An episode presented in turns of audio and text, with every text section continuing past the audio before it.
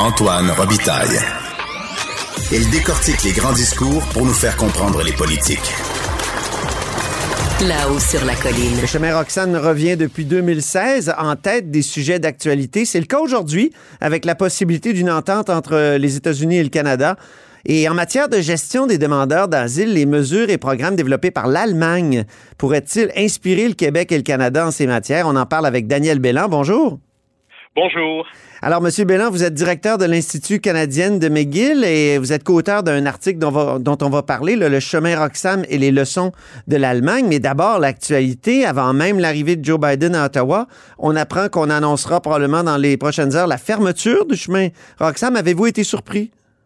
Ben, ça se fait assez rapidement. Euh, le problème, évidemment, c'est qu'on n'a pas de détails sur l'entente en tant que telle. Donc, qu'est-ce que euh, et donc, moi, j'attends de voir bon, quelle est l'entente? Est-ce que c'est une révision de l'entente entre le Canada et les États-Unis sur les, les, euh, les tiers pays sûrs dont on parle depuis longtemps? Ou est-ce que c'est une autre entente? Euh, et puis, qu'est-ce qu'il va y avoir comme changement? Euh, donc, ça, parce que, évidemment, une entente, c'est bien, mais est-ce que ça va vraiment régler le problème? parce que oui, on peut fermer le chemin Roxham, mais les gens vraiment pourraient passer ailleurs. donc, il pourrait y avoir de, toutes sortes de, de situations qui pourraient se produire. Donc, je pense que c'est important d'attendre de, de voir le texte de l'entente qui, il paraît, en tout cas, ce que j'ai lu, c'est que le texte lui-même, les détails ne seraient pas encore finalisés. Ah Donc, on pourrait annoncer la fermeture du chemin Roxham, mais on va voir les détails plus tard. Mais on s'entend que pour qu'une fermeture du chemin Roxham soit efficace et adéquate, il faut changer l'entente sur les pays euh, tiers sûrs ou les tiers pays sûrs. Je ne sais jamais comment, dans, dans quel ordre le dire. Les tiers pays sûrs, oui. Je suis d'accord. Il faudrait euh, soit abolir cette entente-là, la remplacer par une autre ou la modifier. Parce que si on fait seulement fermer le chemin Roxham sans changer rien, à, l'entente actuelle, ben le problème va continuer, mais ça va être délocalisé ou ça pourrait être pire. Il pourrait y avoir plus de gens qui vont essayer d'utiliser d'autres points d'entrée. Ça va être plus, plus difficile à contrôler. Il pourrait y avoir aussi plus de gens qui feraient affaire avec des, euh, euh, des, trafiquants du, du, trafic humain ou en tout cas des gens qui, qui paieraient des intermédiaires pour passer la frontière euh, à différents endroits sans se faire repérer. Donc, je pense qu'il faut absolument trouver un moyen de régler cette situation-là avec une entente donc bilatérale avec les États-Unis. Mm. Mais encore là, s'il y a une entente, ça ne veut pas dire que c'est une bonne entente parce que on le voit, on a déjà une entente depuis 2004 là, euh, l'entente sur les tiers pays sûrs. Et puis on voit qu'il y a des brèches dans l'entente. Et donc, s'il y a une entente, c'est bien. Moi, je veux la voir pour savoir si c'est une bonne entente ou pas. On peut la suspendre aussi cette entente-là. Est-ce que c'est une option selon vous? Oui, mais il faut la remplacer par quelque chose d'autre. Ah oui. De façon d'une autre. Et donc, c'est peut-être ce qu'on va faire. Je sais pas, je suis pas dans le, secret des dieux. J'avais compris, moi, M. Bellan, puis c'est très complexe. Donc, euh, vos lumières sont importantes. Si je pensais que si on la suspendait, l'entente, ben, chaque réfugié devient comme euh, ces réfugiés qui se présentent à l'aéroport, un peu comme ce que François Legault nous a dit ce matin dans le couloir ici à Québec. Euh, et donc, est-ce que c'est ça serait pas une solution, ça, de suspendre simplement, fermer le chemin Roxane, faire en sorte comme ça, chaque, euh, chaque euh, demandeur d'asile ferait la demande à partir des États-Unis? Ou même euh, comme quand il arrive à l'aéroport? Tout à fait. C'est une possibilité, mais je pense que quand on parle de l'entente, moi, ce que j'ai lu au sujet de l'entente, là, donc c'est sur le site web d'un de vos compétiteurs. Oui, oui, Radio-Canada. oui. que le Canada s'engagerait à accepter un certain nombre de réfugiés qui seraient en provenance des États-Unis. Donc, il y aurait une certaine formalisation. Donc, je je sais pas, j'imagine que c'est pas seulement si on même suspend ou, on, on, remplace l'entente, il va y avoir un cadre quand même, il va y avoir quelque chose d'autre, ah. mais je sais pas encore c'est quoi. Donc, une espèce de quota euh, que, que le Canada accepterait? Le Canada pourrait s'entendre à, oui, à accueillir un certain nombre de, de, réfugiés par année en provenance des États-Unis. C'est une possibilité, mais encore là, puis même si c'était ça, je sais pas c'est quoi les chiffres, ça va être quoi le quota. Donc, encore là, hein, euh, il faut attendre de, les détails. Euh, c'est sûr que politiquement, pour le, le gouvernement Trudeau, c'est bien d'annoncer ça, qu'on va fermer le chemin Roxham, mais est-ce que ça va vraiment régler le problème? Voilà. Les réfugiés, vous savez, c'est un problème mondial. Ben oui. Euh, nous, au Canada, on est chanceux au Québec d'une certaine façon parce qu'on n'a pas vécu des vagues là, de, de, de, de demandeurs d'asile comme en Allemagne, par exemple, en 2015-2016, ou euh, ce qu'on a vu évidemment dans des pays comme la Turquie, des pays euh, hmm. voisins de la Syrie, donc la Turquie ou la Jordanie, ils ont, où, là, c'est vraiment des, des, des énorme. Nous, ce qu'on a vu, c'est important pour nous dans notre histoire, ce qui se passe au chemin Roxham. Il ne faut pas oublier que des pays qui font face à des vagues beaucoup plus importantes et qui ont moins de contrôle encore que nous sur ce qui se passe. Pensez aussi à Colombie par rapport à ce qui se passe, au Venezuela, on n'en parle pas beaucoup. Et puis en, Afrique aussi. Euh, donc, il y, a, des situations où nous, on est habitués d'avoir le contrôle. Oui. Hein, on dit, ah oui, on va dans les, camps de réfugiés là, en Jordanie puis en, Turquie, puis on sélectionne nos réfugiés, puis on les amène ici au Canada. Il y a des familles qui les sponsorisent même ou des groupes. Mais ça, c'est un luxe qu'on a eu jusqu'à tout récemment. Mhm. Mais euh, là, ben, on a eu des petites vagues, comme par exemple les, les Vietnamiens, euh, ce qu'on appelait les boat people dans les, années 70. Oui. Les Haïtiens aussi, il y a, toute cette période où Jacques Couture là, était le ministre de René Lévesque de l'immigration, où on a eu une amnistie, je pense, pour les, les Haïtiens, puis euh, les boat people qui ont, qui ont marqué le Québec. Euh, mais c'est des vagues, hein? Mais c'est des, petites vaguelettes par rapport à ce qu'ont vécu euh, les pays dont vous parliez. Voilà, exactement. Donc, en fait, ce qui a changé ici récemment, là, si on parle de l'histoire récente, euh, parce que oui, on a eu les boat people et puis on a eu d'autres vagues de réfugiés, les, Haïtiens. Euh, puis les Québécois ont fait preuve d'une grande solidarité, puis les, les, ailleurs au, Canada aussi. Euh, il y a eu des ans de solidarité. On a vu pour les réfugiés syriens aussi, mais c'était différent les réfugiés syriens parce qu'ils n'arrivaient pas directement ici. Ils étaient dans des camps à l'étranger souvent, puis ils venaient par, par, des intermédiaires ou après une sélection. mais ce qu'on parle, le, ce qui se passe avec le chemin Roxham, c'est vraiment, c'est le, un point tournant, c'était 2007, l'arrivée de Donald Trump euh, donc à la, euh, à la Maison Blanche comme président. 2016, et là oui. On a commencé à voir ces, euh, ces vagues de, de, de, gens qui, qui, en fait, ils vont à Plattsburgh et puis à Plattsburgh, vous prenez un taxi, puis ça prend une demi-heure, même pas une demi-heure, puis vous êtes à la frontière. Ouais.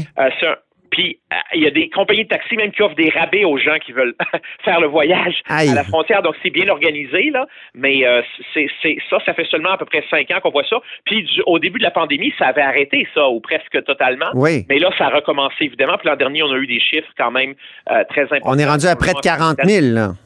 Voilà. Mais encore là, 40 000, c'est beaucoup pour nous. On n'est pas habitué à ça. Mais quand on compare les chiffres avec ce qu'on a vu dans d'autres pays européens en 2015-2016 ou qu'on voit euh, dans, dans, des pays en Amérique latine euh, ou au Moyen-Orient, c'est quand même, encore là, même en tenant compte de nos populations, c'est une vague importante, mais c'est pas aussi dramatique que ce qu'on a vu ailleurs. Maintenant, l'exemple de l'Allemagne que vous présentez dans votre, euh, dans votre texte, et là je dis que je, je veux donner la bonne référence, option politique, le titre c'est le chemin Roxham et les leçons de l'Allemagne. Vous co-signez avec Jennifer Elric. Là, vous, vous dites dans ce, ce, ce texte-là que la redistribution des réfugiés entre les provinces pourrait fonctionner avec une formule de financement et l'infrastructure requise. Et comment l'Allemagne peut nous inspirer là, cette formule de financement-là puis l'infrastructure? Oui, donc ce texte, oui, il est paru dans Option politique, qui est la revue de l'IRPP, qui est un, centre de recherche là, qui est d'ailleurs sur la rue Peel à Montréal, ici à Montréal. Et donc, euh, dans cet article-là, qui est écrit avec Jennifer Elric, qui est une prof de sociologie à McGill, moi je suis en sciences politiques, et en fait, Jennifer Elric, elle a déjà travaillé en Allemagne dans un centre de recherche sur l'immigration euh, au moment où il y avait cette vague euh, de, de, de, réfugiés qui venaient de la Syrie et de d'autres pays là, du Moyen-Orient et de l'Afrique. Alors, elle a, elle, a, elle a travaillé là sur le terrain, donc elle a vu ce qui se passait. Et c'est vrai que l'Allemagne, c'est un pays qui est très très, bien organisés, évidemment. ils ont cette réputation-là. Et en matière d'immigration, ils sont très organisés aussi. Alors, euh, ils ont un système euh, de quotas euh, pour, pour leurs États, hein, les landers, donc il y en a 16 mhm. en tout. Puis chaque État, il y a un nombre, il y a, un pourcentage de, réfugiés qui est, qui est, alloué par État en fonction de leur population, mais aussi de la richesse de cet État-là. Donc, les États qui sont les plus riches, proportionnellement, par rapport à leur population, reçoivent plus de réfugiés que les États euh, plus pauvres. Hmm. Donc, donc, si on faisait ça au, Canada, ça voudrait dire qu'une province comme l'Alberta, par exemple, recevrait proportionnellement plus de réfugiés que, par exemple, le Nouveau-Brunswick ou même le Québec, parce que elles sont plus riches. Euh, donc c'est le modèle euh, le modèle allemand, mais ce qui est important c'est que il y a une, une formule là, ils appellent ça euh, la clé de Königstein et cette cette formule là, elle est très claire et Ça a commencé en 1982, puis en, Allemagne de l'Ouest, et après la réunification, on a modifié cette formule-là, mais c'est très clair et, c'est accepté par les États. Et euh, donc, euh, euh, c'est très bien réglé comme système là. c'est une, allocation qui est, je dirais, qui est, quasi automatique parce que tout est calculé d'avance en fonction de cette formule-là. Donc, ça permet, au fond, de bien redistribuer les réfugiés dans l'ensemble de la fédération allemande. Voilà, exactement. Euh, et, ça, ça, a des avantages, hein? Oui. Parce que ça, limite la bisbille politique, ce qu'on a vu d'ailleurs au Québec récemment, au Canada. Bon, euh, François Legault qui était pas content, qui voulait qu'on envoie les réfugiés ailleurs. Là, on le fait, mais pas assez encore, d'après M. Legault. Alors, on voit. Alors qu'avec une formule comme ça, c'est comme la formule de péréquation. Euh, c'est normalement c'est difficile à changer une fois que c'est mis en place. Oui. les gens peuvent critiquer, mais il y a quand même un système euh, et puis en Allemagne, c'est bien rodé comme système. Euh, et donc, ça a beaucoup, ça a des avantages. Ça a aussi des inconvénients. si on peut en parler si vous voulez. Oui, oui, oui. Mais avant qu'on parle des inconvénients, vous quand même, vous doutez que ça, ça puisse être transposé complètement au Canada à cause de ce que vous appelez le fédéralisme exécutif. Le fédéralisme exécutif, ça, c'est le fédéralisme euh, dominateur qui envahit les champs de compétences des provinces?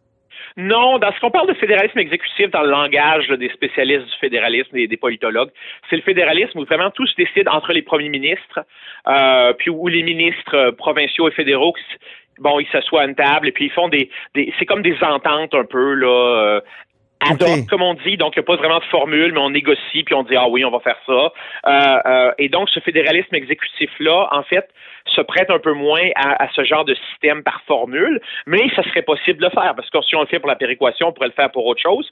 Mais la péréquation, évidemment, c'est purement fédéral, alors que l'immigration, c'est une juridiction partagée maintenant, surtout depuis l'accord de 1991 entre ben le gouvernement du Québec et le fédéral.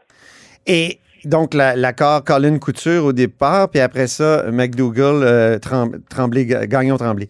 Euh, voilà. Et, donc, vous dites qu'il y a des désavantages quand même à ce système où, par exemple, dès qu'un demandeur d'asile dépose une demande, ben là, il y a un système électronique qui détermine automatiquement l'État qui va traiter son dossier. C'est ça que vous, vous décrivez. Mais ça, ça, ça veut dire qu'il y a une limite à la liberté de circulation de la personne. Voilà, et ça au Canada, surtout avec la, la, la, Charte canadienne des droits et libertés, ça pourrait causer problème. Euh, mais évidemment, là, on ne parle pas de, de, de, citoyens ou même de, de, résidents permanents à ce stade-là. En même euh, temps, oui, c'est ça.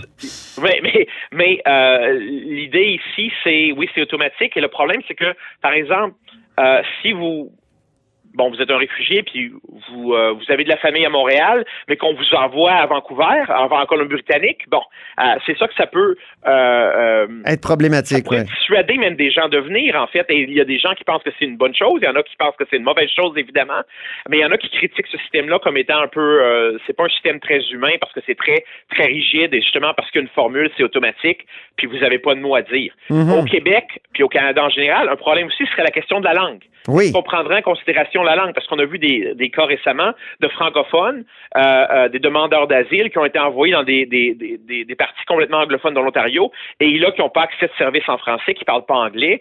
Euh, ça cause des problèmes pour eux, évidemment, comme réfugiés, mais aussi pour le Québec, on aimerait bien quand même, quand on prend des réfugiés, qu'on ait plus de réfugiés euh, eh francophones, ou même qu'ils soient la, grande majorité d'entre eux, euh, puissent parler français, même s'ils ne sont pas francophones, au moins qu'ils puissent parler français.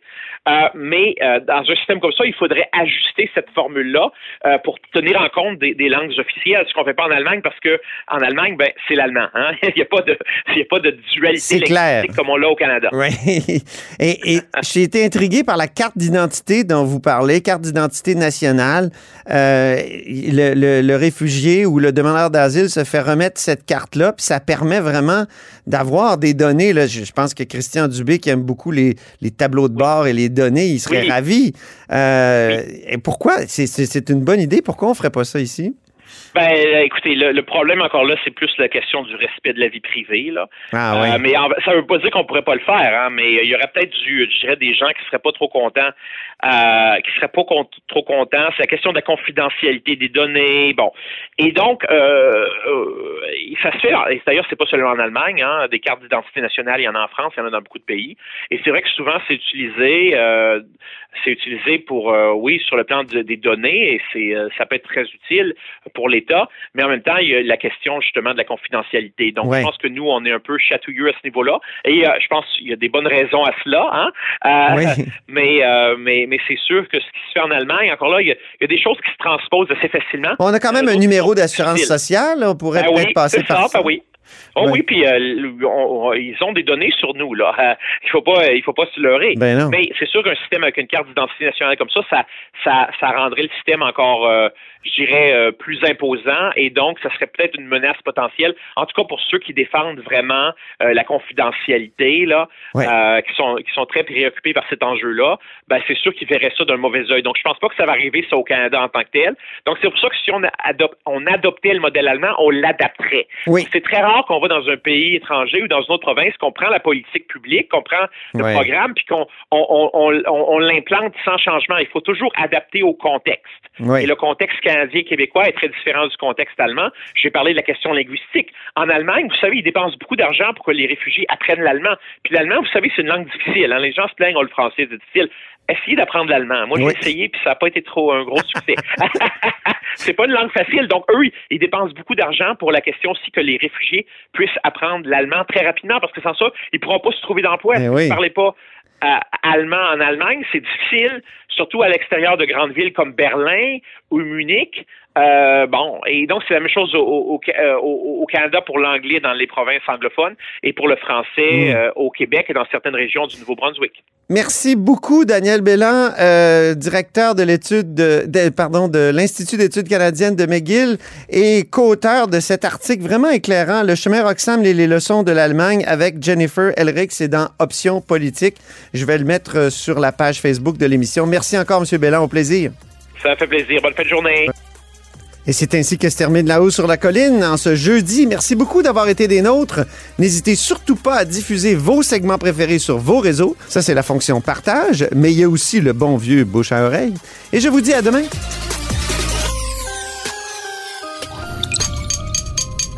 Cube Radio.